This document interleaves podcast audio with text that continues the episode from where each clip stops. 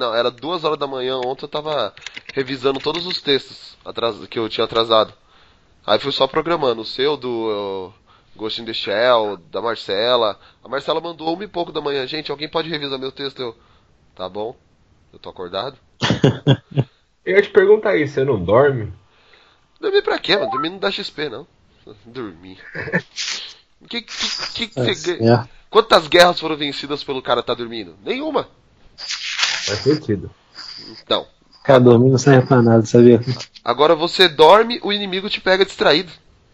E aí vocês veem o quão paranoico eu devo ser, né? Devo estar a noite inteira aqui assim, olhando pros lados. Não, pior que eu O que eu durmo. tomando aí? Pior que eu durmo, principalmente no final de semana. Chega domingão, é uma, uma hora, uma e meia da tarde que eu acordo. Sério, cara? Ah, você quer ter uma ideia? Domingo nasceu a filha do Guilherme.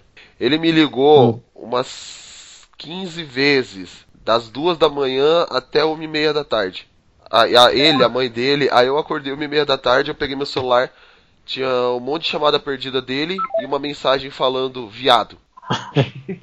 Porque eu até. invernou, né? Eu até imagino o porquê dele tá bravo. É, eu tinha prometido levar a mulher dele no hospital quando fosse ganhar o neném. Uh, que beleza. E eu não nem atendi. Aí eu mandei mensagem. Aí, porque a mãe dele tá com o carro. Bateu o carro. Aí eu falei, ah, beleza. Aí eu falei, vou. Pode deixar que eu te levo. É. Aí eu mandei mensagem pra ele, falei, mano, foi mal, desculpa aí, eu dormi. Aí ele, não, de boa. Aí hoje ele mandou, você não vai ontem, você não vai visitar sua filhada não? Eu falei, eu vou. Só que eu por enquanto eu tô meio gripado, então eu não vou chegar a levar germes pra menina. Melhor levar um É presente. verdade. Isso que é padrinho, hein? Ah, eu falei, eu não vou visitar minha filhada, começar a espirrar na menina. Ô, 10 jobs! E aí, e aí, e aí, e aí? Valeu, Will. E aí, Poli Will? Nice. E aí, Neto Falcão. Sancho? E aí? Gente, Ai, o, ai. Sancho, o Sancho, por mais que ele tenha essa carinha novinha aí, ele tem 22 anos. Quem? 23. 23, é, 23. Eu? 22. Tenho 21. O Sancho. 22. Ah, não, vocês estão falando de mim. Não, Will, você todo mundo sabe que você tem cara de destruído já. Porra, valeu. Importante Tu isso. mora, mora perto da praia, Will? Oi? Tu mora perto da praia? Mora perto dos lagos Ah, é congelados. pertinho. Porque a maresia acabou contigo. Pode ser. Não faz eu rir, mano. Tá podre. Nossa, eu tava falando pra eles, eu. É que eu melhorei pra caramba. Eu cheguei em casa aqui do trampo, aí eu deitei, eu deitei no sofá, peguei uma coberta, um edredom, me enrolei com blusa, calça, coisa que eu não faço, e liguei Ah, na, escreve. e liguei na Natsu no Taizai. Aí fiquei assistindo. Falou que você deitou vestido, que é uma coisa que você não. Então, é daqueles que fica pelado em casa? Ah, eu gosto, mas normalmente eu fico só de cueca porque mamãe mora aqui. Só de samba canção, na verdade. É. Aí eu fiquei assistindo na, na Natsu no Taizai. Na verdade, Na mais do- verdade, Que isso, isso? Hã? mas o Ramon, Ramon grava pelado. É, Ramon é. Ramon. Ô Ramon. Volta, Ramon. Saudades, Ramon. Pô, eu comecei a ver aquele sentado de samurai que vocês falaram no último cast. Ah. Vocês não, e dois episódios até agora só. É, Vai ter mais dois alguém? episódios só até agora. Não, seremos só nós quatro. Ô, alguém. Ô, ô, Fabão, qual temporada você tá do Nanatsu no Taizai? No, na primeira. Tô no. Ah, tá. É que. A segunda, episódio. cara, eu não sei o que eles fizeram. É, é só filler aquela bosta. Tá bom, não li o anime É mesmo. quatro episódios de filler. Mas é pior que DBGT? Ah, cara, não é ruim. Não, os fillers. DBG. Porque DBGT é filler. Então, não, é tipo, é que tem um, no fundo, assim, tem um, um desenrolar da história principal, só que, tipo, sabe, é, aqueles episódios de série que fala, meu Deus do céu, 40 minutos pra acontecer nada, Sei, aí nos 15, nos- nos 5 minutos finais, desenrola a história. sei. Isso. Eu Esse acompanhei a primeira temporada inteira de Legends of Tomorrow. Ah, Só que no caso não foram só 40 minutos pra desenrolar as coisas, foram 10 episódios. Mas, Essa é a parada, desse jeito. É que eu não, não dropo as séries assim, mano. Quando tem. Quando eu sei que vai ter crossover, eu não posso dropar. Peguei um ônibus tão cheio aqui outro dia, mas tão cheio, que até o cadeirante estava em pé no ônibus. Ah, mas acho que não pegou tão Meu cheio. Deus quanto- do céu! Não pegou tão cheio quanto o trem que o, o Murilo postou foto lá do cara dormindo no Vou bagageiro. falar do isso agora. Eu moro na Hum. linha Rubi. Quem é de São Paulo tem noção do que é essa linha. Não, não conheço. A única linha que eu conheço é a que faz da rodoviária até o local da Comic Con. Só isso. Ah, É, Na verdade, nem agora. essa eu conheço. linha, isso. a linha azul. do meio. Isso, isso, isso, isso, isso. Jampaquara, isso não aí. tem metrô em Cara, Curitiba essa e quando eu fui pra linha- São Paulo eu não andei de metrô, então tô na pior. Pra você ter uma ideia, essa linha ela foi construída quando o nosso líder era Dom Pedro II. Eu podia imaginar, eu tava quase pensando que você ia falar que essa linha foi construída em cima do cemitério indígena. Não. Não sei por que me veio isso na cabeça. Cara, Por vocês têm que. Por que veio isso daí? Sobrenatural, né? Certeza. É, então. Uhum. Depois de ver as o que ele postou, a foto que ele postou do, do no bagageiro lá, velho. Vocês aí. têm que ver o que é o trem do Rio de Janeiro, cara. O trem do Rio de Janeiro é maravilhoso, cara. É, é- é incrível. Assim, quanto mais longe você tá da central, mais feio é o pessoal, sabe? Você consegue ver a distância pela quantidade de dente na boca. Quanto menos dente, mais longe é. Preconceituoso do caramba. Mas ele é é carioca, realista. como é que ele é preconceituoso? É, O cara mora aí, como é que ele vai ter preconceito? Ah, eu tô com preconceito aí da cidade onde eu moro. Por quê? Porque eu não conheço nada aqui. Então, né? Tô seguindo o que me falaram. Não faz sentido isso. Rio de Janeiro é demais. Assim, o bom do Rio de Janeiro, hoje, hoje em dia, é por exemplo, atualmente, é, tu consegue achar muito fácil carregador de celular. Onde você tá, vem e carrega teu celular. Nossa. Sério que você não, tinha, você não tinha sacado que ele ia falar isso? Vai sair e ver de trem, cara, de longe, assim, tu vê o, o trem chegando com essa. É, Will. Sim.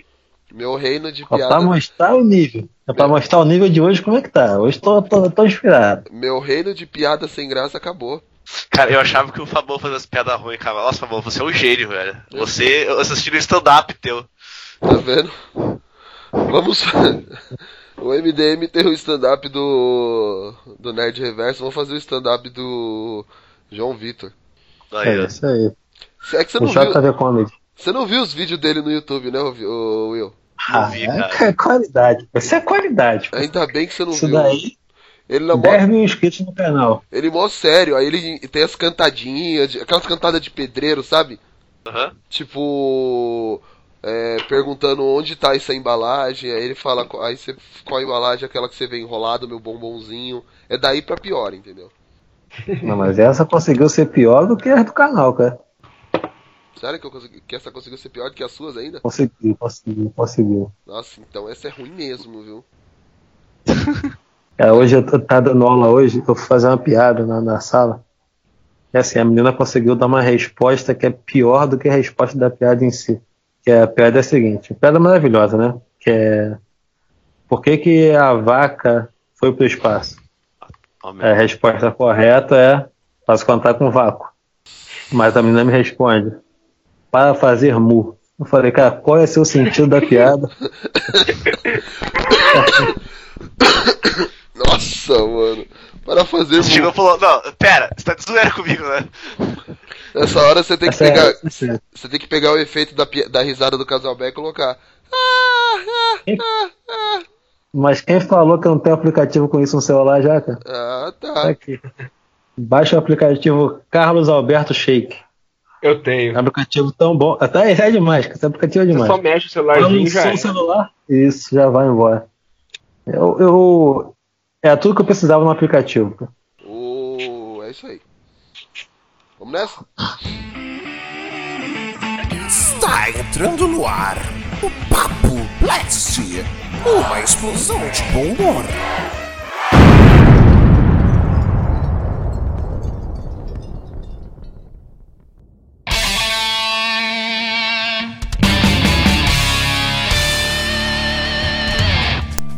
Aí galera, aqui é o Fabão.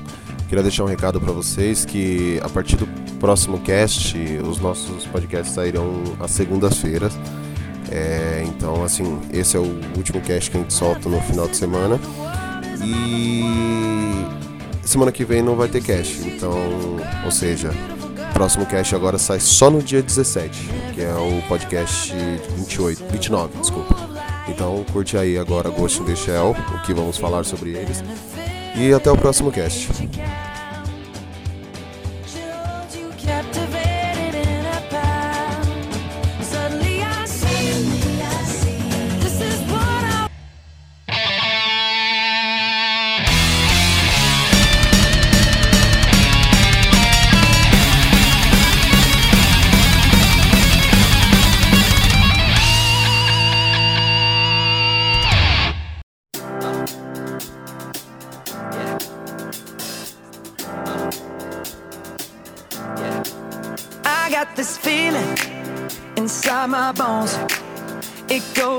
Electric wavy when I turn it on. Off from my city, off from my home. We're flying up no ceiling when we in our zone. I got that sunshine. E sejam bem-vindos ao nosso Papo Blast. Ah, saiu. Eu sou o Fabão e eu não preparei nada pra falar porque eu tô tomando um chazinho aqui que eu tô zoado. Hoje vamos falar de Ghost in the Shell. E vamos abordar o anime, a mangá, até a gente culminar no filme que estreia, estreou ontem, no dia 30 de março de 2017. Hoje temos aí os pratas da casa, aquele que ainda vai se descobrindo, aos poucos a gente vai descobrindo as coisas dele, o Will. E aí, pessoal? E hoje a gente vai entrar dentro dessa concha pra encontrar o fantasma dessa franquia. Isso aí, entrar É. dentro, dessa- entrar dentro é perfeito. É o que eu pensei. Vamos entrar dentro. Olha só, Isso aí. isso aí, sucesso. E saindo pra fora, o JV. É, olá pessoal, estamos aí mais uma vez. Eu estou quase certo que a Major está aqui ao meu lado invisível porque não estou vendo ela nesse momento. E parado sem se mexer, já que estamos redundantes. Estreando no nosso podcast. Tava lá comigo na segunda. Nossa, foi isso? É, JV. Atrapalhando minha chamadinha da hora aqui. É eu? É, se tiver algum outro JV aí, foi ele então. E estreando no nosso podcast, tava lá segunda com a gente, saiu super empolgado da cabine. Murilo Sanches, o Sancho. E aí galera, eu adorei o filme.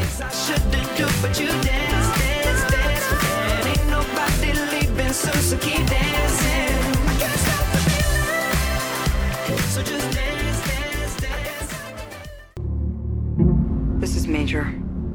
I'm on site.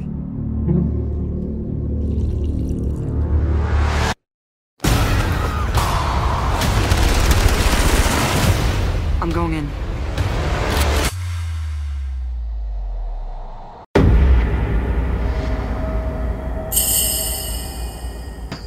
Bom, é isso aí. A gente vai começar falando do mangá de 1989, não é isso? Isso, ele começou a ser publicado em 89, mas a edição encadernada saiu em 91, se eu não me engano. Então o palco é seu, JV. É, assim, vamos começar falando que 89, né?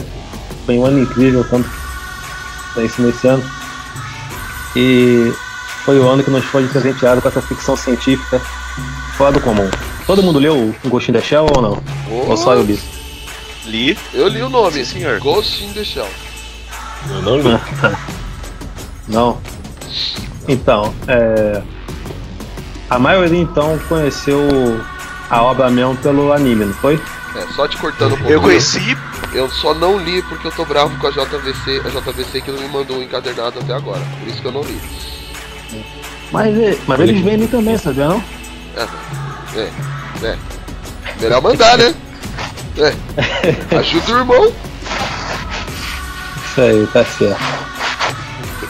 Vai lá. É, mas aí, como eu dizia, assim, né? O, o anime é um, é um pouco inevitável falar um pouco do anime pra, pra se referir à obra, né? Ao manga.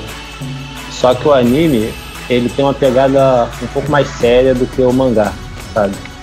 O, o mangá, até por ser mais extenso também, ele se aprofunda muito mais nos personagens e a trama também é um pouco mais esticada do que no, no anime.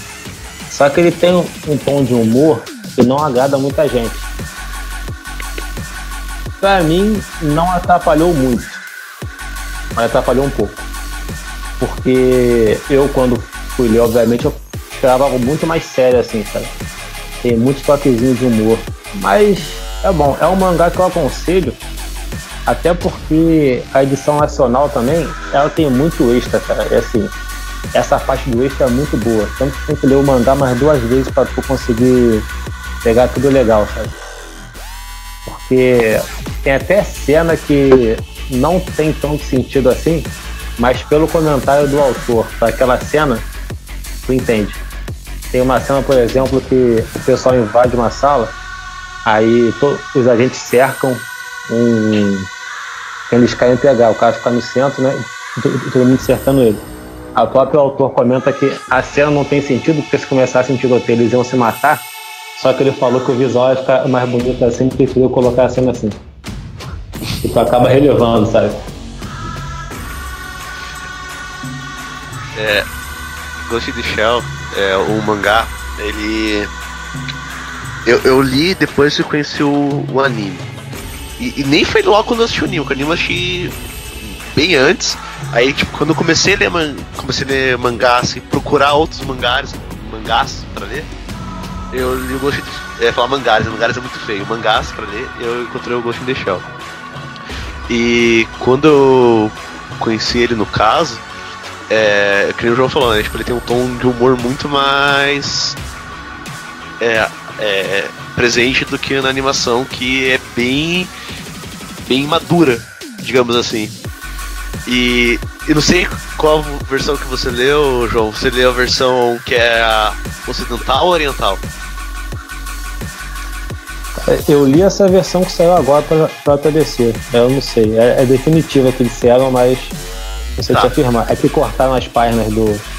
Tinha uma página do, do, no iate e o sexo no iate cortaram isso. Então, eu li pela primeira vez a versão oriental, que são três páginas que acontece uma, uma suruba de lésbicas lá. E, cara, e realmente é bem explícito, assim, pensa que tá vendo um hentai até. Mas é porque ele era autor de, é de hentai, o, o criador, não era? Eu li algo do tipo. Eu não confirmo isso não, mas eu tenho quase certeza disso. Eu não, não estou ciente dessa informação, então eu não vou compro- argumentar com ela, mas é, isso eu achei que eu fiquei bem que porra, gente do céu, olha só, hein? Mas é, e- é bom, cara, mas tipo, tirando essa parte que ele falou que você tem um choque de um pro outro, na, meio que em suas pro- propostas, ele é um, um ótimo mangá. E o bacana é que ele é colorido, né? Isso, isso. Boa parte dele é colorido. e, e- e grande parte dele é colorido e é difícil você hoje se encontrar porque geralmente os, os mangás é, atuais no caso você encontra é só uma página ou outra que é um especial colorido e tudo mais Não, mas assim, ele também não é totalmente não. Bota só uns 20% colorido mais ou menos do mangá. Já- comparado ao resto que você tem em encarnação Ah, é. nos dias de hoje é, é bastante coisa Uhum. É, bom, vocês têm mais alguma coisa pra falar do mangá? Bom, quem que tiver afim é, pode Pedir localizar a, vers- a versão que foi lançada aí para encadernado é, no mês passado. Algumas lojas ainda tem alguma- alguns números, mas é um pouquinho difícil, mas encontra ainda que é a versão definitiva do Ghost in the Shell pela JBC. E é bem bacana. E é bem bonitão também pra ter na estante assim. E é isso aí. E não é um mangá muito comprido, né? Ele tem, acho que se não me engano, 11 capítulos e, e é bem rapidão de ler assim. Então, vai lá que é sucesso. JBC mandou um mangá pra gente aí, mano. Vou mandar, pode deixar. Esperar sentado aí. Vai que, né? Tô sentado. Vai que cola. Por isso que eu gosto, por isso que eu gosto do novo conceito. O novo conceito manda livro. This is Major. I'm on site.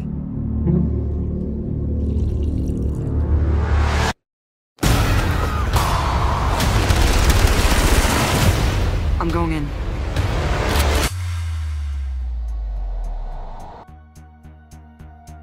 que em 95, né, se eu não me engano, 95, isso. Ma- é, como é que é o nome? Mamoru Oshii trazia até nós a animação Ghost in the Shell. E vou deixar o Murilo falar. Aí ele falou que ia falar mangá, então, anime, então fala aí, Murilo. Solta a voz.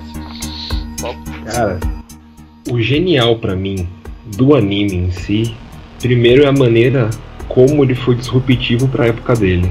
Você imaginar um roteiro de Ghost in the Shell em 2017 é uma coisa que acontece com maior frequência, mas você imaginar aquela ousadia de fazer uma animação daquela com o visual daquele em 95, pra mim isso foi uma quebra de regra. E a própria maneira como eles contam a história não se importando em deixar tudo claro, tentando fazer com que o próprio espectador vá juntando vários pontos, pra mim foi genial. Assim, o anime me surpreendeu muito. Eu só fui descobrir o que, foi- que era Ghost in the Shell depois que eu assisti Matrix e me falou que me falaram que Matrix era uma ele foi- tinha sido inspirado no anime. Então eu fui assistir o anime com uma expectativa muito alta e ele sem dúvida cobriu totalmente minha expectativa. Pra mim, assim, sem dúvida, meus animes favoritos, seja pelo visual, seja pela dublagem, seja pelo roteiro, seja pela importância que ele teve na época que ele foi lançado. Então, quando eu descobri que ia ter um filme, na hora eu já fiquei muito ansioso. É, então, é, quando saiu o Matrix eu também tive, essa parada, foi mais ou menos mesmo, na mesma época que eu conheci o anime também. E é, a primeira vez que eu assisti, eu, eu falo que ainda que pra mim os 10 primeiros minutos de filme são os, é os melhores momentos da animação toda. É, porque é, se- e já começa na ação já, e o jeito que acontece tudo, eu acho incrível, incrível. É, é- é- esteticamente é muito bonita a animação. E acho que pra gente começar a contar, é. Olha, é que a gente tem que começar a falar da história, né? Porque o importante do Ghost of the Shell, além de, de tudo, é a história que se fala. Então, Fabão, a gente começa a falar da história agora já, porque querendo ou não, o filme, tipo, é praticamente uma cópia escarrada da animação. Ou se quer esperar pra comentar da história pra frente? Solta o verbo, moleque. Então. Então a gente tem que começar a falar da história de Ghost in the Shell, que é ela que trouxe, acho que a maior revolução pra quem assistiu a, a animação. Então, pera aí. É, Vamos fazer um recadinho aqui agora. Alert, alert. Warning. This message will self-destruct in 20 seconds. Olha só, gente! Quem tá ouvindo nosso podcast vai rolar spoiler pra caramba. Nesse momento vamos falar da animação, é de 95, mas vai rolar spoilers e consequentemente é, na hora que formos falar do filme também vai rolar spoilers dessas, porque vai, vai acontecer esse comparativo. Então, hashtag fica a dica, solta o gogó. Nice. Então, certo. Quando você assi- assiste Ghost of the Shell é, pela primeira vez, quando você é muito novo, com certeza vai ficar impressionado pela ação do filme. Mas quando você começa já a entender um pouco mais do que o filme se trata, é, você solta uma pancada de cara, assim, pelo todo o conceito filosófico que é trazido nessa animação. É, Ghost in the Shell, o nome, ele se refere ao se for tradução livre, é um fantasma dentro de uma concha, ou dentro da concha. E o que é essa concha? Essa concha é o corpo o corpo cibernético da Major. E o fantasma seria o espírito dela. Então, na verdade, se for uma, uma tradução melhor para o nosso idioma, seria tipo o, es- o espírito dentro de um receptáculo ou dentro de um de um corpo. E esse é o principal conceito que tra traz na animação. O questionamento do que. O que torna você humano? Se é o seu corpo em si ou se é só sua alma. É, outros filmes tentaram trazer isso também. É, que nem tipo, pegar o transcendente do Johnny Depp. que é um filme que eu não gosto, acho muito fraco, poderia ser muito bem aproveitado, mas ele tenta trazer algo parecido. Que ele, é, o que realmente se torna a pessoa humana, se é o, o corpo físico dele ou a alma. E até que ponto a tecnologia faz você deixar de ser humano ou não. Outros filmes também trabalham com isso, o Ela, do, do Spike Jones, que ganhou até o Oscar do melhor roteiro. É, trabalha essa questão também de tecnologia e ser humano, o que torna cada um, o que torna cada um especial no caso. E isso no Ghost in the Shell é muito bem trabalhado. E quando você vê o desenrolar da história, você começa a ter essas informações apresentadas e essas teorias sendo elaboradas e evoluindo conforme vai passando o filme. E esse é o principal ponto que torna tipo, a animação tão genial, tão brilhante. Então, eu tive do- dois contatos com Ghost in the Shell. Assim, o primeiro contato com ele foi mais ou menos na época que o filme saiu mesmo. Ele chegou aqui em 96, se não me engano, no Brasil. E na época tinha aquelas revistinhas de anime, que era Anime Do, é... Henshin também tinha, né? Várias revistinhas assim. Falava muito do filme, né? O filme saiu, falava muito. Eu fui ver o filme na época com, sei lá, 7, 8 anos de idade. E assisti, e é bem o que o Will falou, assim, as cenas de ação me pegaram, sabe?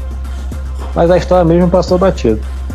Só que quando o tempo passou, e eu comecei a entender um pouco mais de cinema, eu vi uma pérola chamada Blade Runner, pra mim é um dos melhores filmes que já fizeram. Eu fui ver Ghost in the Shell de novo, rever. E aí eu percebi a genialidade que é esse filme. Porque o que me afastou do filme quando eu era criança, o fato de eu ver não entender nada, porque eu queria uma resposta, não tinha resposta nenhuma. Depois de ver mais velho, eu percebi que assim, o filme me fazia pensar, sabe? Tentar chegar a algumas conclusões que talvez quando você é criança você não tenha a maturidade para isso ainda. E a estética do filme, ela é muito bonita, aquele tipo de cenário, aquele futuro meio distópico, eu acho isso muito legal. E o ponto principal da imersão no filme para mim é a trilha sonora. Eu acho a trilha sonora desse filme um espetáculo. Aquela música tema chega até a me arrepiar até hoje. É muito boa. Ah, eu. Que isso? Oi? Tem uma gritaria do nada? É, É? Eu, Eu escutei também. eu sentei no controle remoto aqui, foi mal. é, eu já fui diferente. Eu fui conhecer Ghost in the Shell por causa do jogo de PlayStation 2, que é o Caramba. Ghost in the Shell Standalone Complex. E aí eu descobri que é por causa que tinha umas cenas do anime e tal. E aí nisso eu descobri que era um anime. Eu saí pesquisando e comecei a assistir. E, e é como vocês mesmos falaram, o, o anime ele é complexo e traz muita reflexão, traz essas referências do cyberpunk, como a relação do Matrix, como vocês citaram, a relação do Blade Runner. E ele acaba te levando a questionar esse, esse propósito do que é a alma. É, tipo, o que, que é o conceito de alma pra gente? Uma pessoa que tá num corpo transplantado, ela tem alma. Então, ele, pra mim, ele deixa essas questões bem, bem levantadas e eu fiquei até hoje pensando: será que eu tenho alma, gente?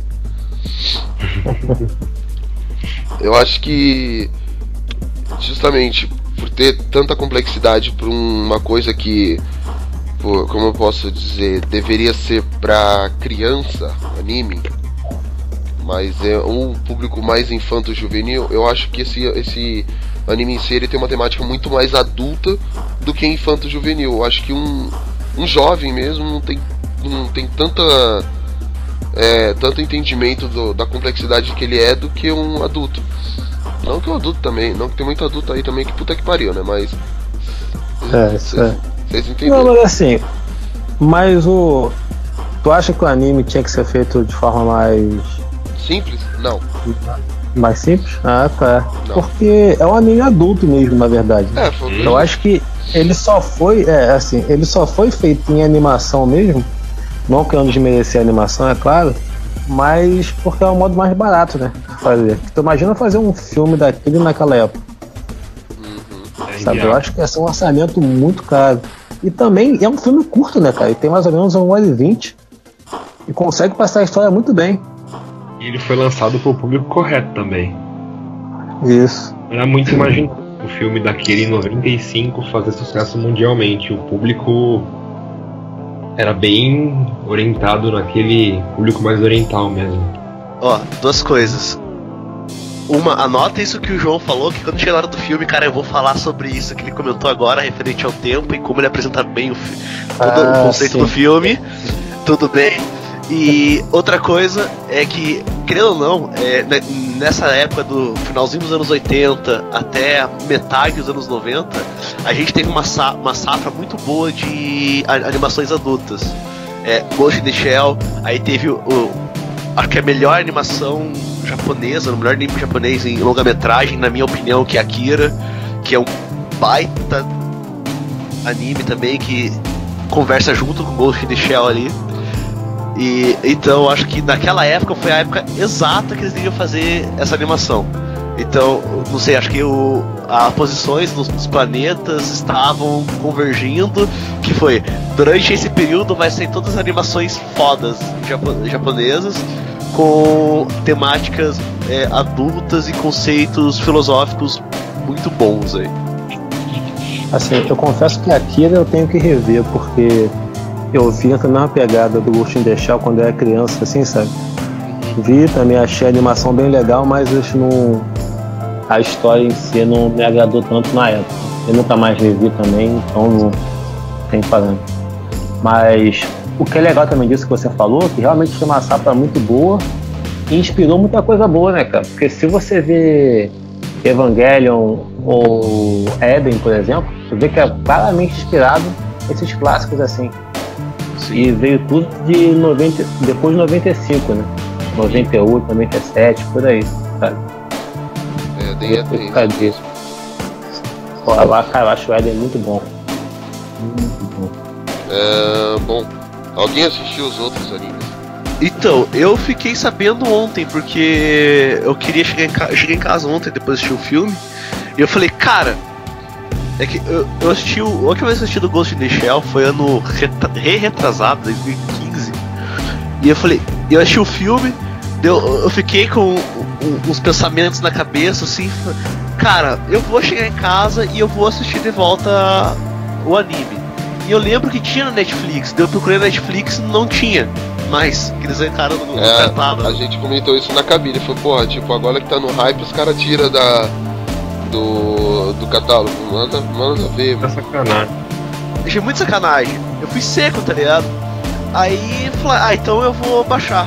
Aí eu procurei, eu não achei a animação aqui em 95, mas quando eu fui baixar não, eu fui na locadora do Paulo Coelho, Ah, sim. a, a- a- alugar a, a- o Blu-ray lá pra assistir. Você foi, É isso aí. você foi até o Japão assistir e voltou pra gravar o cast, né?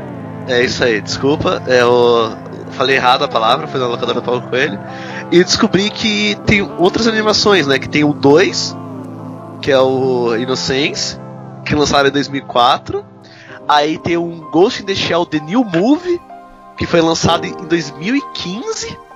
Que eu não sei, tipo, eu, eu- eu não assisti. eh, O 2 provavelmente é uma continuação do primeiro, né? E acredito que esse New Movie deve ser uma. como se fosse uma refilmagem da primeira animação. E tem um outro que é Ghost in the Shell Arise Border One, Ghost Pain. Que eu não sei sobre o que se trata, eu não precisei sobre ele também. E eu falei, caramba, velho, eu não sabia que tinha tanta animação assim. A questão é entender até que ponto essas animações adicionam alguma coisa ou só pegaram um nome bem rentável e vamos fazer conteúdo qualquer. Então, acredito, eu uma coisa que eu pesquisei é, logo em seguida é sobre o uma é Masmune, o nome do cara, Masamune Shiro, que o roteiro do Fantasma do Futuro, Ghost in the Shell, é, o Ghost in the Shell 2 Na animação, acho que é Mamoru Oshii. Moro Roshi, ele também fez o roteiro. da. É, então, é da animação. diretor. O diretor. É, Mas o Masamune ele ajudou a fazer no roteiro também. Entendi. Tá lá no MDB. MDBzinho do sucesso lá. Ó, o Mamoru Yoshi ele é o diretor e os escritores do primeiro Ghost in the Shell é o Masamune Shiro e o Kazunori Ito. Do 2 é deixa eu ver, deixa eu ver aqui do 2, vamos aproveitar que eu tô com a colinha aqui. Tam, é, A colinha que ele Então, fala, no- gente, ele tá no Wikipedia ali pesquisando. Não, em MDB, gente, eu Isso. tô em MDB para poder ser. MDpedia. Aí no segundo, o Mamoru Yoshi também ajudou o- a fazer o roteiro, no segundo animação, que foi de 2004. E, a, e aquele que você comentou agora há pouco, o Stage Alone Complex, o, o, o Masamune também fez o roteiro. Ou então, o único que eu não sei se realmente ele tem algo a ver ou alguma coisa que representa no, na animação. Ah não, mentira, o cara fez todos mesmo, cara. E, ó, cara, eu tô aqui no MDB, olha quantos in the Shell tem. Um, Tem o. dois, um três, e o dois. quatro, cinco, seis, sete, oito, nove, dez, onze, doze, treze, doze e treze com o filme. Sim, tem coisa pra caramba. E nós tivemos o o filme de 95, que é o Ghost in the Shell. Aí nós tivemos em 2004 Ghost in the Shell 2 Innocence. Aí depois em 2008 Ghost in the Shell 2.0. Aí em 2000 a série que é o Standalone Complex, que é de 2002 até 2003. Aí tem a Standalone Complex do, é Second Dig, que é de 2005, 26 episódios. Aí tem os, o OVA, Ghost in the Shell Standalone Complex Solid State Society. Aí tem o filme Ghost in the Shell Ares e Border One Ghost Pain. Aí tem outro filme, Ghost in the Shell Ares e Board 2 Ghost Whispers.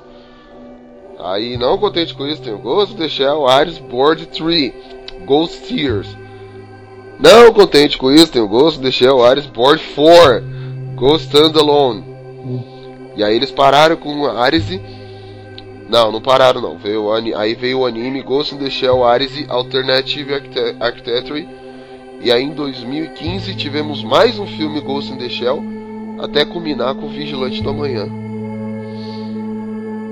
Ah, não, e tem um, uma outra, um outro filme que foi feito direto pra TV, Ghost in the Shell Arise Border 5 Pyrophoric Cult. De 2015 também. Muita coisa. Cara, eu não sabia que tinha E tudo eu isso, acho- velho. Eu acho engraçado que eu acho que o primeiro filme é tão redondinho que assim, eu nem imaginava que ia ter uma continuação daquilo. sabe? Legal que eles Nem fizeram. me, e pior, pior que eu nem me interesso pra, pra procurar uma continuação. De, de- de tão certinho que eu acho que é o primeiro filme. Pior que eles fizeram o Ghost in the Shell 2 e o Ghost in the Shell 2.0. Não, mas aí, se eu não me engano, o 2.0 é o, o primeiro, reeditado, alguma coisa assim. Hum, eu não assisti. Na verdade, eu não assisti metade do que tem aqui. É, eu assisti. Do, dois. É, tipo, eu São assisti quantos autores aí? uns 14, 15. 15 com esse especial da TV aí. Então assisti um 15 avos do que tá aí. É, isso aí. Eu assisti dois. Eu assisti dois 15 avos. Que esses 15 eu tô incluindo o longa-metragem, o filme. Sim. Ah, sim, é. Nome em japonês Kokaku Kidoutai. Não, não é assim não. É Kokaito Kidodai. Tem que ter entonação. Que parte do eu tô meio zoado hoje você não sacou assim que não, não dá pra colocar Kokaku Kidoutai. Tá vendo? Não vai. Entendi. Não vai, sou Tá perdoado. então. Então hoje eu, tô, hoje eu não faço, no próximo eu prometo que eu faço. Ah, bom, então vamos pro filme? Bora. Acho que sim, Bora. vamos nessa. Que agora vai, vai ter treta nesse lugar, vai pegar fogo. Mais uma Guerra vez, Civil. mais uma vez vou dar um recadinho. Sente-se, vai rolar spoiler do filme agora. É isso aí, já falei do começo e já tô falando agora, beleza. Tá mascando chiclete quando fala isso? Não. É porque cada cast eu faço isso de uma forma diferente, agora que eu, perce... eu tava percebendo. Cada vez Hum. que eu vou falar. É... Que nem teve um que eu falei. é, vai rolar, é, vamos fazer agora um. Falar sobre o filme, vai rolar spoiler. Se você não gosta de spoiler, recomendo que pare por aqui, vá assistir o filme e volte depois. Agora, se você não tem problema com spoiler, assista por sua conta e risco. É cada dia um personagem diferente. Você é uma pessoa, essa, essa multi. Eu sou um Legion. né? É. Entendi. Eu sou um Legião. Fragmentado da vida. Tipo isso. This is Major. I'm on site.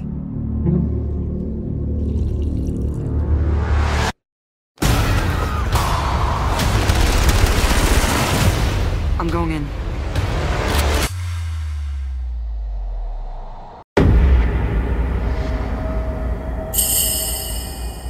É, bom, chegamos a 2017, mas especificamente no dia 30 de março.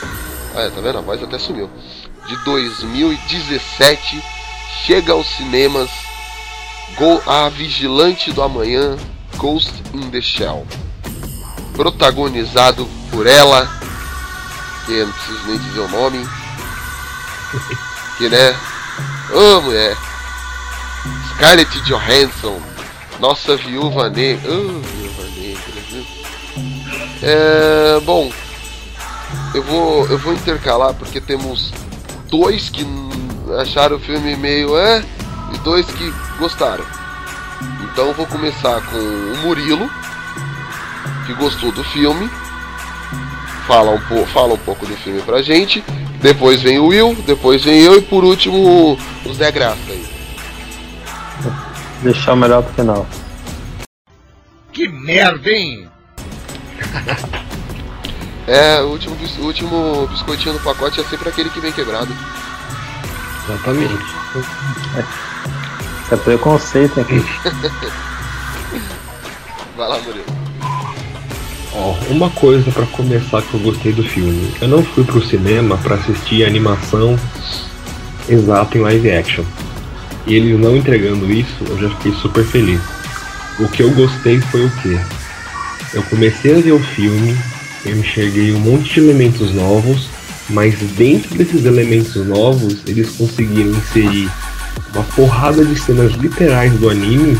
Então a todo momento eles estavam referenciando a obra passada, ao mesmo tempo que eles estavam criando alguma outra, alguma outra coisa.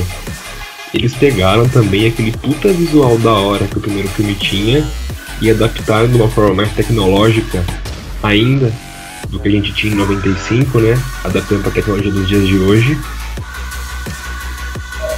E a minha única crítica, assim, que eu não gostei muito do filme foi que eu percebi que no anime a gente tinha um pouco mais de espaço para os coadjuvantes, o que nesse foi quase todo colocado na Scarlett Johansson.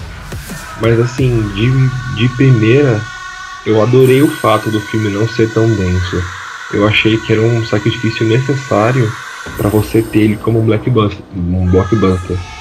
Então, um filme com um roteiro mais simples, um- uma coisa mais entregue, filosófico, mas nem tanto, focando um pouco mais na ação, eu saí satisfeito, cara. Eu acho que ele honrou o que ele tinha que honrar, ele criou coisa nova. Pra mim foi um puta de um filme que eu veria duas, três vezes fácil.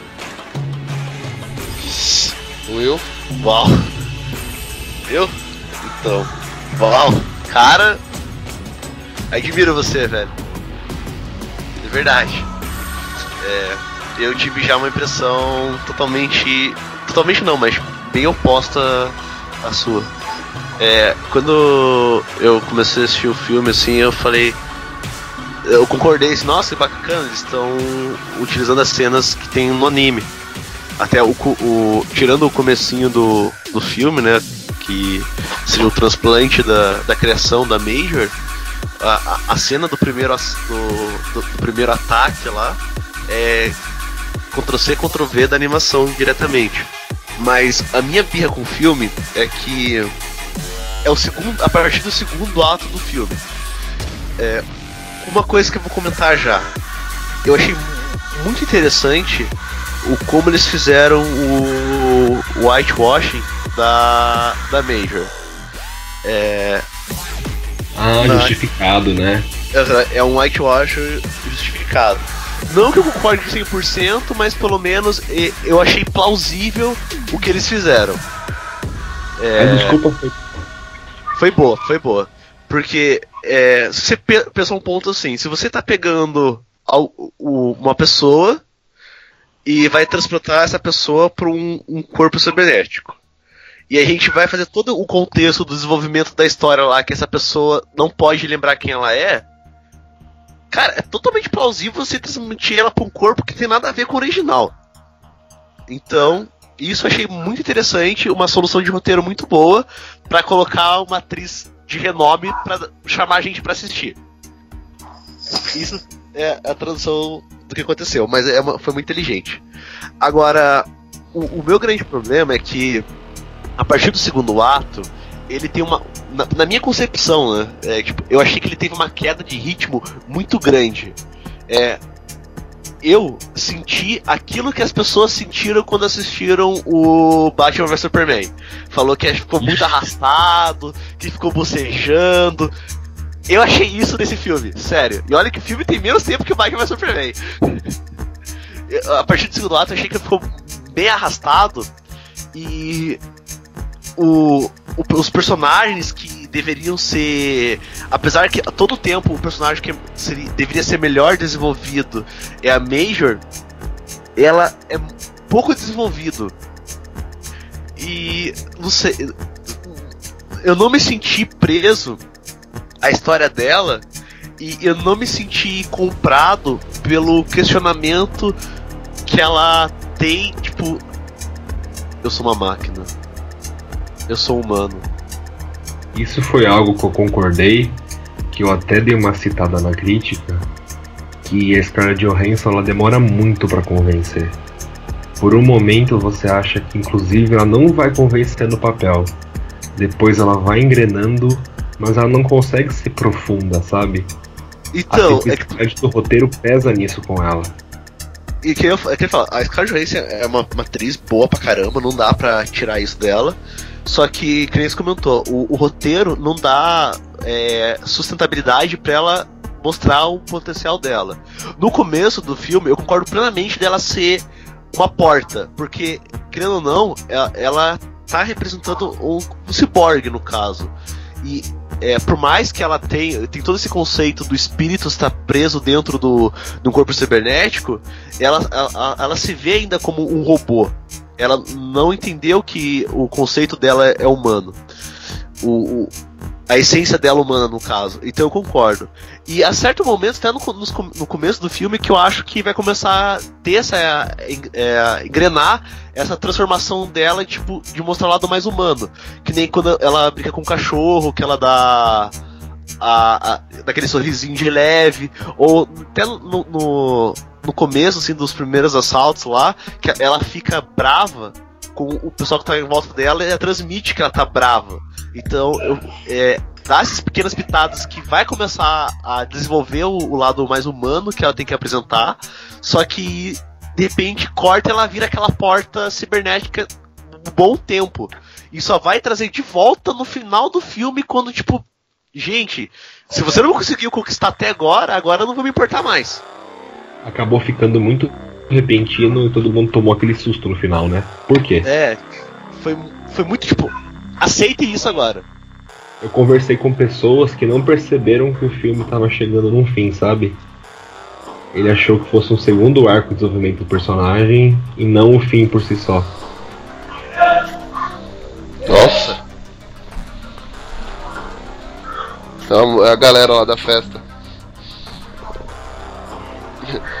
ah, então, Não pode escutar aí?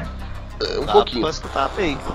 Então, eu particularmente tentei fazer essa de não vou, me- não vou comparar com a animação. Tô vindo pra assistir o filme como filme, não como uma adaptação de uma animação, não como uma cópia da animação.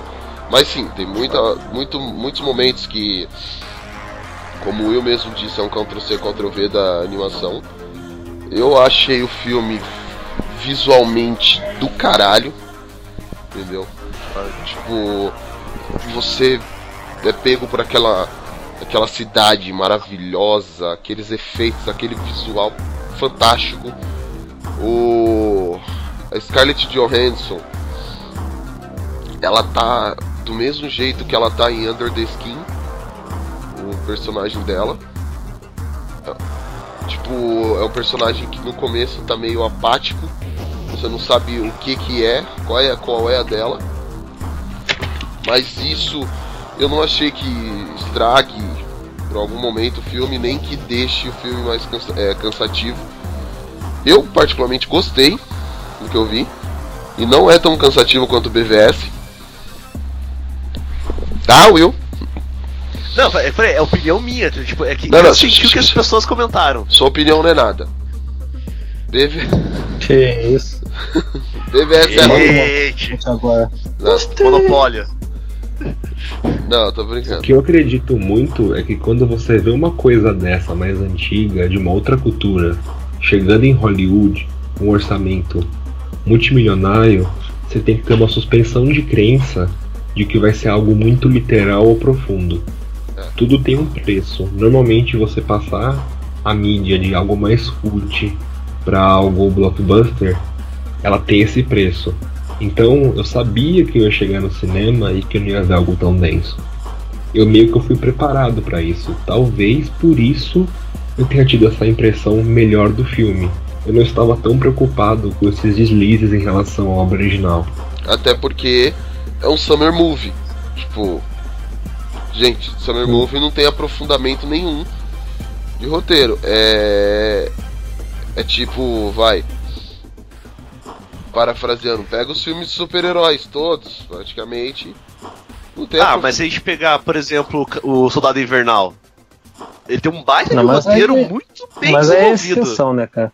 Mas é exceção também em relação ao emaranhado de adaptação que tem de super-herói. Tá, pega Acho que tudo não vale nem ele A pra- gente pega o Soldado Invernal que tem um roteiro bem mais aprofundado. Cita algum outro. É, é, mas muito pouco. Quase nenhum. É. O filme do Batman do Nolan. Mais do que. Mas eh, não é um Summer Movie também, né? Que ele sempre sai no final, no, no final Exato. do ano, só o último que saiu no Summer Movie, eu acho. Isso aí é Summer Movie. Então, tipo, gente, Summer Movie a gente tem que. O, eu ainda é, sempre falei, pô, é, tô meio receoso desse filme. Eu tô receoso desse filme.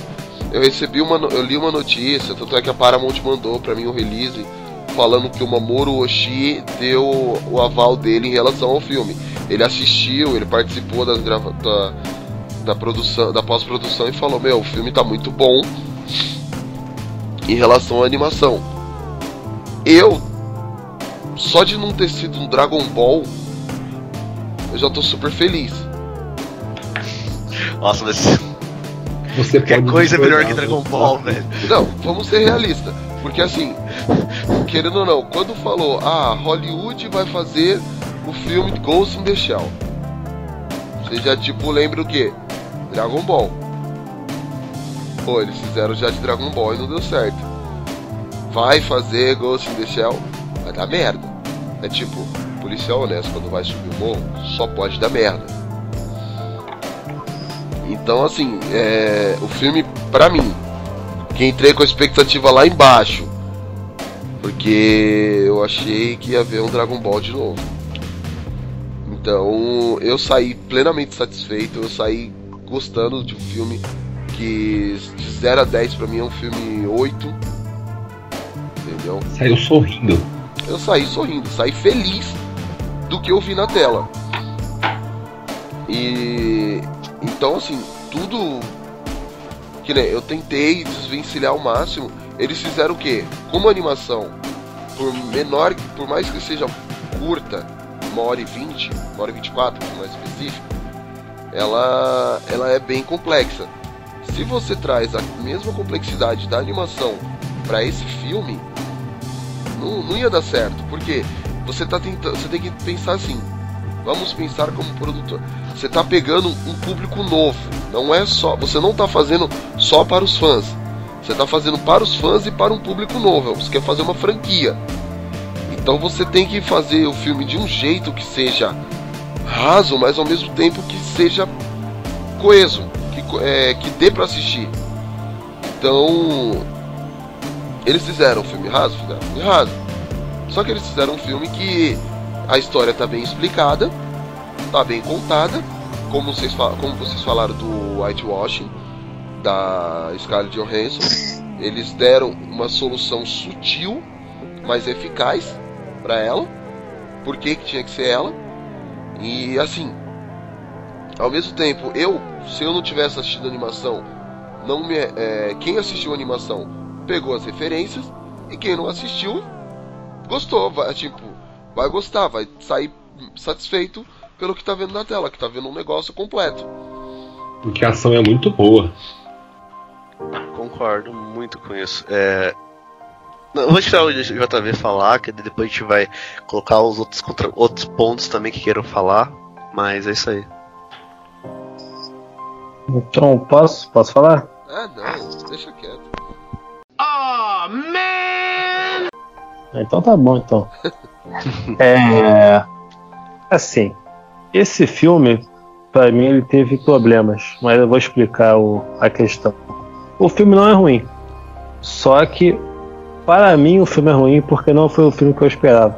Porque a questão é muito dessa que a gente estava falando agora mesmo. Na verdade, eu concordo com tudo que vocês falaram em relação ao filme. Ele não tem a pegada filosófica do, da animação.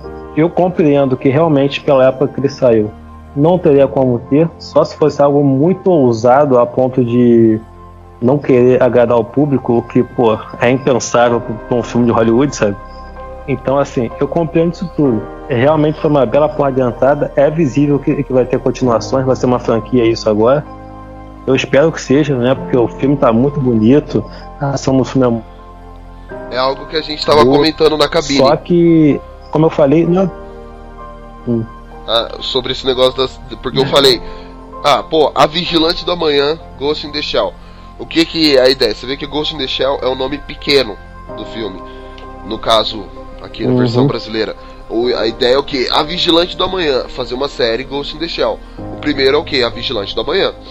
É a mesma coisa de. Isso. Vamos parafrasear Saga Crepúsculo. Crepúsculo é o nome do primeiro livro, mas não. É a Saga Crepúsculo. Sempre vai ser a Saga Crepúsculo. Uhum. E, e assim, e como o primeiro filme, eu achei ele excelente, que explica quem é Major e tudo mais. Só que eu acho que assim, apesar disso tudo que eu falei, mesmo analisando o filme desse modo, eu acho que ele tem é, um erro muito grande esse filme. Que o erro é não se aprofundar nos personagens além da Major. Exato. Você tem um pessoal lá que é muito legal, o pouco que aparece te agrada muito. Só que assim, falta. Eu pensava, por exemplo, que na parte do final, na parte do ataque, ia dar um foco legal em todo mundo, sabe? Pra, sei lá, eles se encontrarem depois e trocar tiro com alguém, não sei, sabe? Mas não. O foco é o tempo todo na Major, entende? É, assim, pra mim, esse realmente foi o único ponto negativo do filme. O resto é, é negativo porque eu esperava uma coisa e foi outra. Então não é um problema do filme. Um problema mais comigo do que com o filme. Ah, eu acho que isso é minha opinião. Eles também focaram bastante na Major pra tipo falar, ó, uma personagem feminina, uma personagem forte que não tá precisando de ninguém pra resolver. Quem resolve os negócios é ela. Não sei se vocês tiveram a mesma impressão. É. Não, eu até entendo isso, mas só que assim, dava pra você dar um foco legal nos outros personagens sem ofuscar ela, Dava. sabe? Porque assim, pe- pe- pelo menos, por exemplo, mostrar como que o Batou chegou lá, entende? Ele fez um caminho até ali. Então podia mostrar isso. Até pra dar uma dinâmica maior pro pra cena de ação no final. Se tu ficar O Batou trocando o. Oi? O ator fez falta, ele fez muita falta pra Isso, dinamizar isso, muito. cenas de ação. Uhum. Exato. Will? Então, é, que nem eu comentei, é, comentei já com, com todo mundo e concordo com, com o João. É, que até quando eu saí, da, saí do cinema, eu mandei até o, o áudio pra todo mundo e falei: Olha, o filme é bom, mas parece que faltou algo. E, e realmente é isso que o, o JV comentou. Um dos, dos grandes problemas é o, a falta de desenvolvimento dos personagens. O, o Batom é um baita personagem, o pouco que ele aparece, ele é muito bom. O jeito que ele é apresentado é muito bom. O jeito que, que ele. A química dele com a, com a Major é muito boa. Só que deixa ele de lado. A, aquele. O, o secretário lá da de segurança, eu sempre esqueço o nome dele lá, o japonês. Ah, Alguém lembra o nome dele? Yamashiro. Ya- Yamashiro. Ah, esqueci. Cara, a cena de, de- de ação dele. Do, do, Do carro? do carro é Ah, é magnífica. cara. É- É cara, é, é- é linda de se ver. E, e no final do filme, quando ele tá conversando com a, Ma- com a Major lá, que ele pergunta, eu tenho sua permissão, cara, é, é- ali, tipo, é muito bem construído todo o conjunto da cena, que mostra, tipo assim, que se a gente pegar do começo do filme, que tudo, tudo que é procedimento que era realizado na Major, eles falavam é, qual que é seu nome e deram dê a permissão, que era tipo para mostrar tipo que ah você tem o controle sobre você, é, que seria um conceito tipo de- do ser humano, é, você tem o controle sobre o seu corpo É, e só é, você pode permitir que alguém encoste em seu corpo. E isso é uma baita, tipo, é, uma baita reflexão poética no roteiro que mostra isso no, no filme. E no final do filme, um homem perguntando pra uma, uma mulher, eu tenho sua permissão. Aí, e o jeito que conversa, tipo, essa, essa rima narrativa do começo do filme com o final é muito boa. E, com, e concordo com vocês, tipo, a, a parte de design de produção do filme é linda. É, ao mesmo tempo que eu olho aquela, é, aquela mega acrópole, né? Aquela metrópole, é, que eu acho, eu, eu me incomodo por ela ser tão poluída pelo jeito que é exibido as propagandas, que tu jogando informação na tua cara, eu acho magnífico, porque eles construíram aquilo e tem um enorme sentido de ser daquele jeito. Só que, como eu comentei, é, o- a parte do central do filme do segundo ato é essa falta de desenvolvimento tanto do, do que eles tentam jogar pra você no final do filme, que é essa parte filosófica, que chega depois no final lá. é, eu sou é, Major Mira Killian e o que forma o ser humano são, é, não é suas memórias, mas sim suas ações. É, parece que o resto do filme não deu uma base para que isso tenha uma relevância realmente do que eles tentaram colocar no final do filme. E esse foi o, o ponto que mais me incomodou. O japonês lá é o Daisuke Aramaki. Ah, então eu não lembrava o nome dele. É, então, é o Sr. Aramaki lá. O japonês, você queria o nome. Eu conversei com algumas pessoas e elas me deram um feedback mais ou menos igual ao seu. Que elas gostaram do filme em geral, mas elas sentiram algum vazio. E conversando um pouco, você entende que o vazio é como o filme passa daquela ação quase ininterrupta para uma questão filosófica repentinamente. Isso incomodou muita gente. Porque o filme do nada, ou quase do nada, ele trouxe toda aquela escala filosófica para acabar o filme, porém você não teve durante o, o terceiro ato um desenvolvimento para isso. Isso incomodou bastante. Ficou raso. Ficou. Você não entende totalmente o que aconteceu. Enquanto o anime, ele ele perde um tempo absurdo no final com aquilo, né? Com conversas Uhum. longas, eles querem resolver em duas, três frases. Isso complica. É, eu concordo, isso é verdade. Foi como, é, foi como eu disse, tipo. O, o filme em si. Ele é, ele é raso, não tem jeito de falar. Não, porque ele faz um aprofundamento filosófico na vida, na obra, no personagem. Não. Só que também não é esse bicho de sete cabeças de tipo, ah, é. O filme, sei lá, é ruim. Eu entendi esse negócio de, ah, ficou faltando alguma coisa. Realmente, depois que eu parei pra pensar, eu fiquei falando, pô, faltou alguma coisa naquele filme. É, eu acho que o, o Batou seria um personagem a ser mais. É, não posso dizer, mas é, deveria ter um pouco mais de destaque. Por mais que a, a menina seja a personagem principal, eu acho que o, o ator deveria ter um pouco mais. Na verdade, todos os personagens deveriam ter um pouco mais de destaque. Todos da sessão 9. Sessão 9? É, Essa são Isso. É, sessão 9. Todos da sessão 9 deveriam ter um pouco mais de destaque. A única. É, se tipo.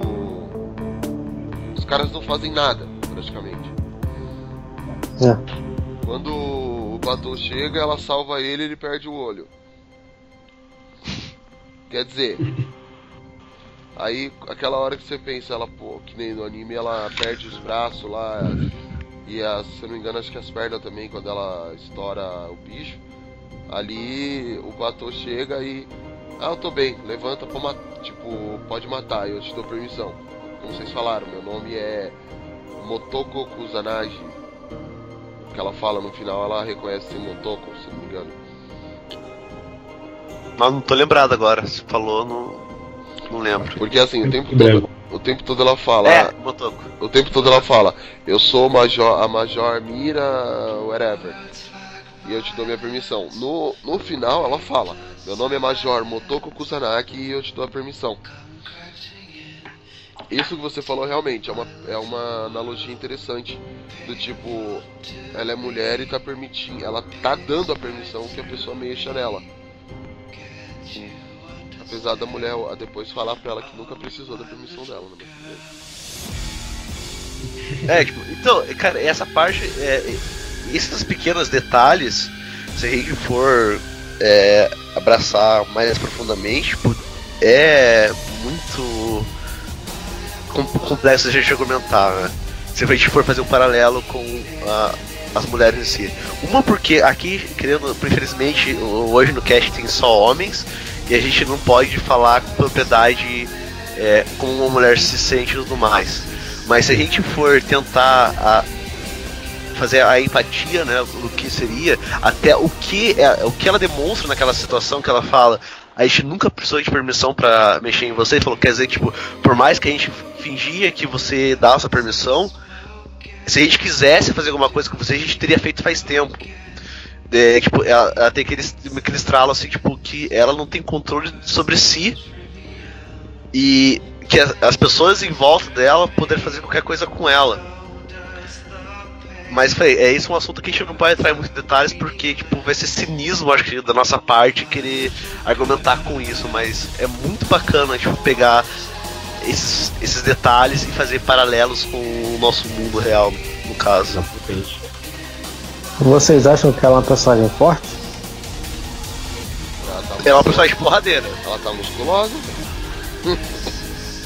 Nossa. Eu acho que por mais que tenha faltado muito aprofundamento, ela conseguiu mostrar uma boa independência. E que assim, a própria simplicidade da personagem barra ela de ser um pouco mais forte. Mas num, em geral, numa visão mais geral, eu achei uma personagem bem forte. Bem contra o estereótipo comum, sabe? Ou da parceira, ou da, do segundo plano. Ela domina o filme, basicamente. Sim. Eu, eu, achei, eu achei ela com potencial para ser forte, mas faltou alguma coisa. Eu acho que não é possível continuações para trabalhar isso um pouco melhor. Só que eu não achei ela assim. grandes coisas nesse filme, não. Ela tá, ó, na, na minha opinião, ela tá do mesmo jeito que ela tá em Lucy. Hum. Tipo, no- ela tá praticamente repetindo o papel dela em Lucy, só que dessa vez ela é porradeira. Não é só, tipo, uma garota protagonista. Ela é uma pro- protagonista porradeira. eu acho que o assim, que nem o Will falou, ah, Scarlett Johansson é uma puta atriz, não sei o que e tal. É, controvérsias. Ela é uma. Ela tá fazendo um papel ali que, querendo ou não, é praticamente perfeito pra ela. Porque ela, a maioria das vezes, ela não é tão expressiva mesmo. A maioria dos papéis dela não tem tanta expressão.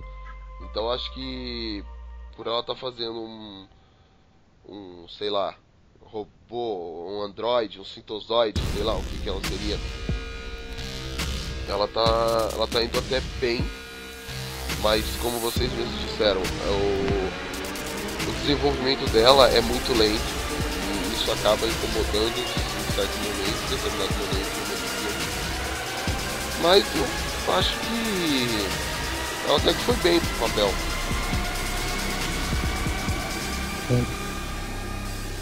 Eu vou fazer uma comparação aqui, eu não sei se vocês vão concordar comigo ou não. Mas eu acho que assim, você comparar esse filme com a animação de 95, é mais ou menos que nem você comparar a trilogia nova de Star Trek com a série clássica, sabe? Uhum. Mudou Algo assim, totalmente o- a pegada assim, só que é bom, entendeu? Sim. Eu, a gente também tem que ter uma visão um pouco mais à frente e ver quantas pessoas estão conhecendo o termo Ghost in the Shell agora e que provavelmente podem ou não pesquisar sobre o anime, sobre o mangá, o que essa obra por si só, por ter toda essa visibilidade do blockbuster, o que ela pode trazer de positivo para a própria marca, sabe? Mas aí o problema pra mim é o seguinte: eu acho que a pessoa que vê esse filme e se encantar com o filme atual e procurar o filme clássico para ver de 95, provavelmente não vai gostar. E eu acho Bom, que a pessoa que sim. e eu acho que a pessoa que gostaria do filme clássico vai ver esse filme mais novo agora e não vai se interessar por procurar o clássico. Deu pra entender? Uhum. Uma, uma boa parte, sim, com certeza. Então, assim, vai reavivar a marca ao mesmo tempo que vai dar um tiro no próprio pé, sabe? Porque eu acho que a marca vai passar a ser conhecida daqui em diante, a partir desse filme.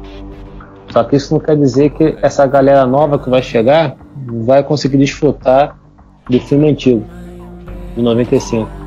Uhum.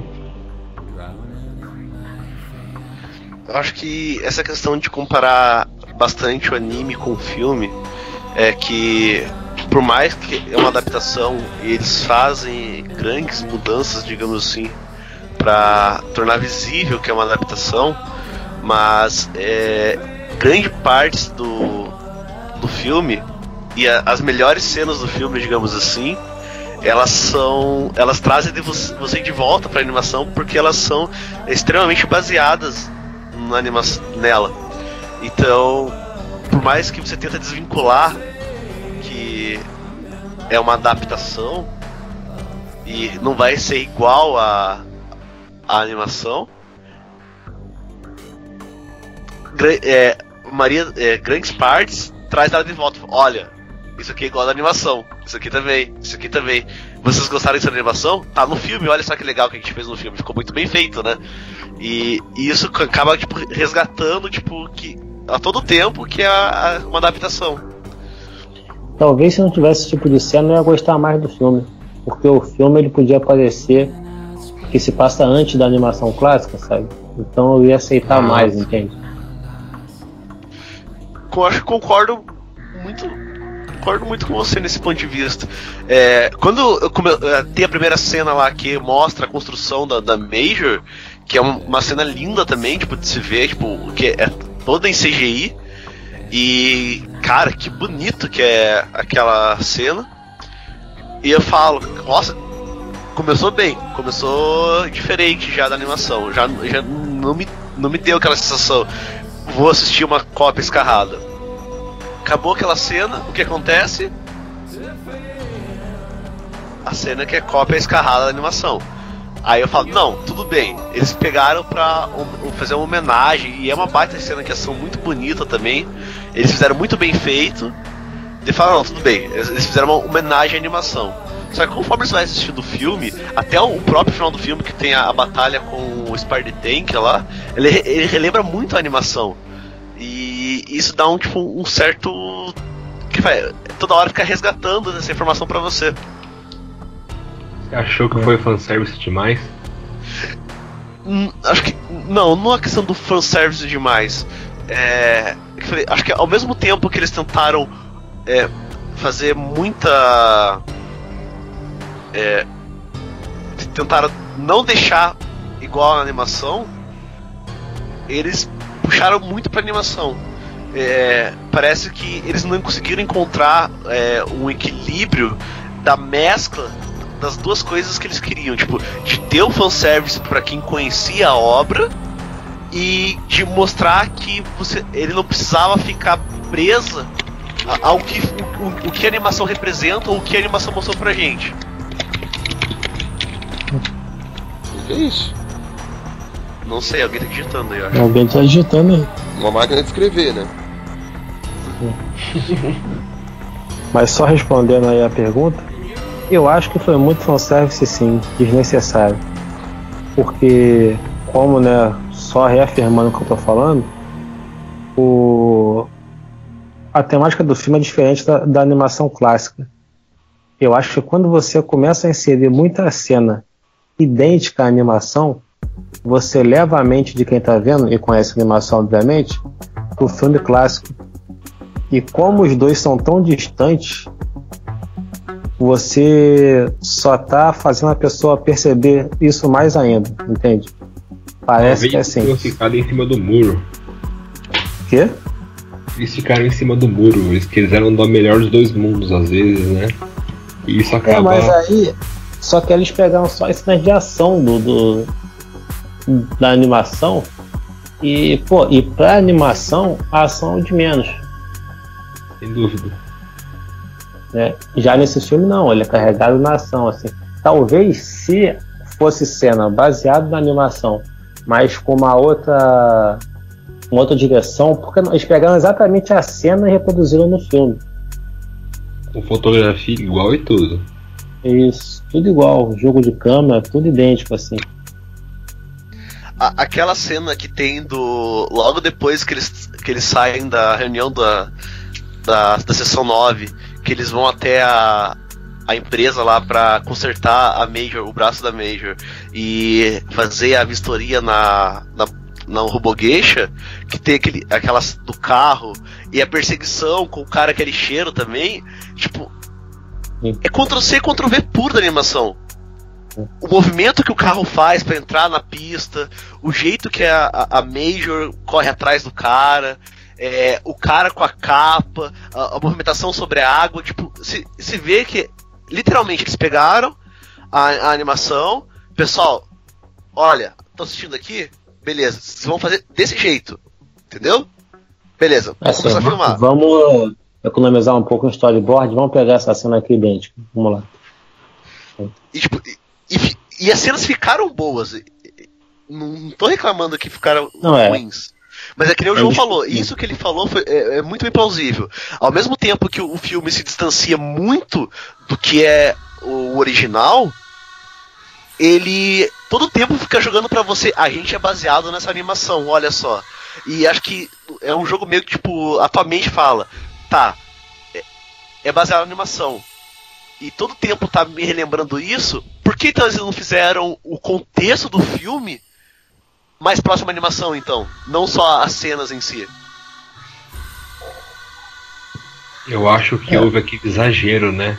Em vez de eu colocar uma cena literal, todo mundo vai ficar uou.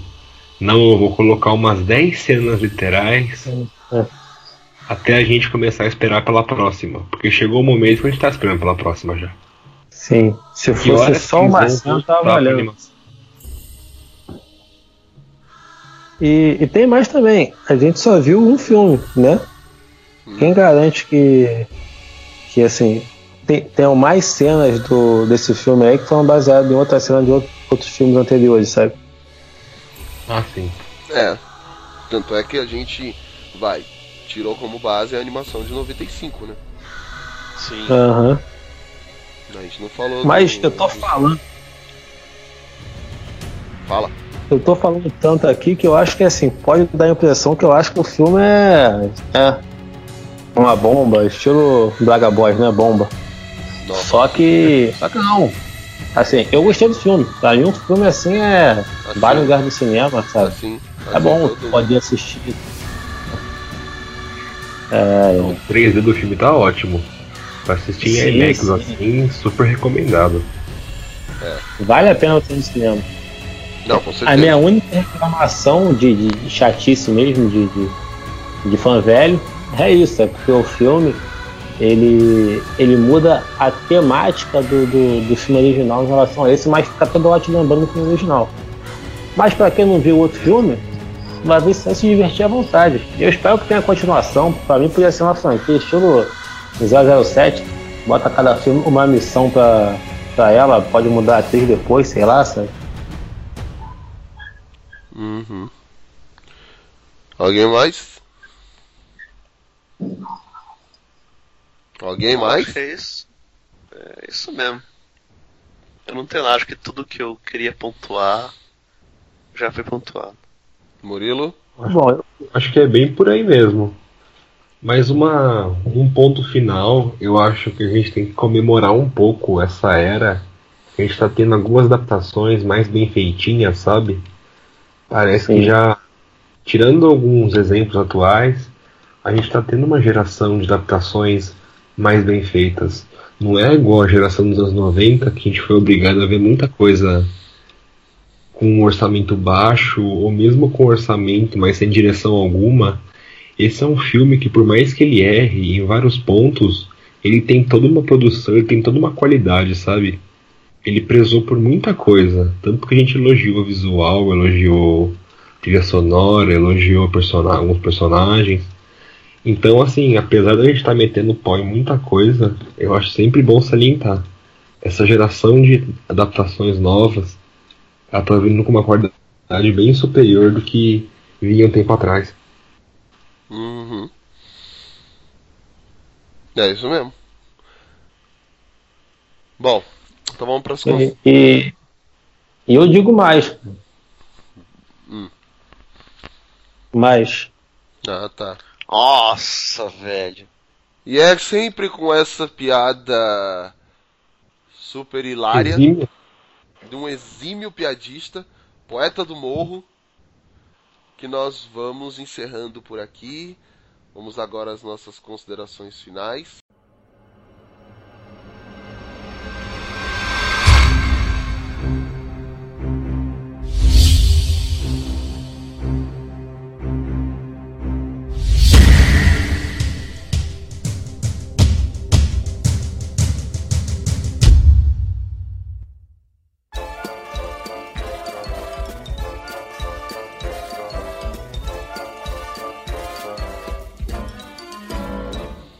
Começando pelo mais novo. Você mesmo, é o JV, né? sou eu, sou o Joe. JV com tri- Bom. 32. Que é isso? Que é isso, não. 21. Isso, isso. 32 ou no 21. Ah, tá. É... Bom, Ghost in the Shell marcou geração. É inevitável isso. Então, assim, o que eu indico pro pessoal é vá no cinema assistir o filme, vale a pena. Se você é um cara mais ligado em, em ficção científica para tu parar, pensar e analisar, veja a animação clássica que tu vai achar muito melhor do que o filme atual. Se tu quer ação, veja o filme atual. Se divirta de qualquer modo e aproveite o in the Shell da melhor forma possível. Murilo? Olha, é um filme que eu super indico. Eu acho que ele foi competente em várias coisas que ele teria que ser. Ele tá longe de ser um desastre. Como eu disse, a experiência de você ver esse filme em IMAX é maravilhosa. Eu acho que pra quem quer ter algo pra assistir no fim de semana ou simplesmente relaxar sem se preocupar absurdamente com detalhes, o filme é ótimo. Porém, dependendo do emocional que a pessoa já tem com o primeiro filme, ela já vai ter que ir mais blindada, sabendo que ela vai se desagradar com muita coisa. Mas é um filme muito que vale muito a pena ser assistido, na minha opinião. Will? É, então, como eu falei, é, o filme ele tem um design e produção lindo, a, a estética dele é maravilhosa. É, eu assisti em IMAX também, o 3D dele tá muito bom, a tela da IMAX é, proporciona uma experiência muito gratificante de ver toda aquela informação naquela tela gigantesca. E quem escutou até aqui mesmo com os spoilers e tudo mais, e quer, e quer assistir IMAX porque está ciente do que a gente comentou, do que a gente não gostou, do que a gente gostou, então podem ir e podem assistir. Agora, eu vou falar da minha opinião. é, quem tá em dúvida ainda não sabe se vai muito bem gostar. e Eu falo que esse é um filme que eu não ia assistir, se eu pudesse escolher, não assistiria em IMAX novamente. Porque eu, ingre... eu não pago meio, o ingresso aqui tá caro. E, tipo, não é um filme que eu saí, tipo, meu Deus do céu, que filmão! É, tipo, é a mesma coisa que eu. Talvez eu assistiria ele no lugar de Esquadrão Suicida que eu fui na pré-estreia. Então seria mais gra- gratificante. Mas assistam, que é um filme bom. É, tem as ressalvas, como a gente comentou. Mas ele entrega bem aquilo que ele tenta se propor como um blockbuster pra você assistir e se divertir, que é mó da hora. E respe... ele, por mais tipo, que a gente fala que traz muita referência, mas respeita bem a, o que é o Ghost in the Shell. Então, é isso aí. Bom, concordo, é isso aí. Aqui na, onde eu moro é mais barato o IMAX, então quem quiser vem pra, vem pra cá e assista aqui, que é bem melhor. E como, os cara, como o pessoal disse, é, acho que esse filme, por mais que tenha todos esses problemas que foram citados aqui, deve ser um filme bom pra assistir no cinema, assistam, não vai se arrepender. A experiência, você, pode, você tem dois caminhos, ou você pode ficar chato que nem o JV, ou você pode ficar feliz da vida que nem o Murilo. Ué, a sua experiência com o filme. Eu falo assim, tipo, ou você vai gostar bastante e vai se divertir, ma- ou você vai ficar tipo com a sensação de que faltou alguma coisa, isso vai do entendimento de cada um. É. Como eu posso dizer também? Desliga o cérebro e vai, não precisa ficar se preocupando com questões filosóficas sobre nada, penso logo existo. Então, não tem, não vai ter problema. E é isso aí. Não esqueça de acessar as nossas redes sociais, que é o www.facebook.com geekblastbrasil nosso Twitter e o nosso Instagram, que é o arroba geekblastbr, nosso e-mail, que é o contato arroba geekblast.com.br, e o nosso querido e amado site, que é o www.geekblast.com.br. Lá você encontra bastante informação. Se você quiser, tem a crítica do filme também sobre o, a visão do Murilo. E muito, muitos outros assuntos. A gente espera vocês lá. O Papo Blast número 28 vai ficando por aqui. Até o próximo cast e que o Blast esteja com vocês.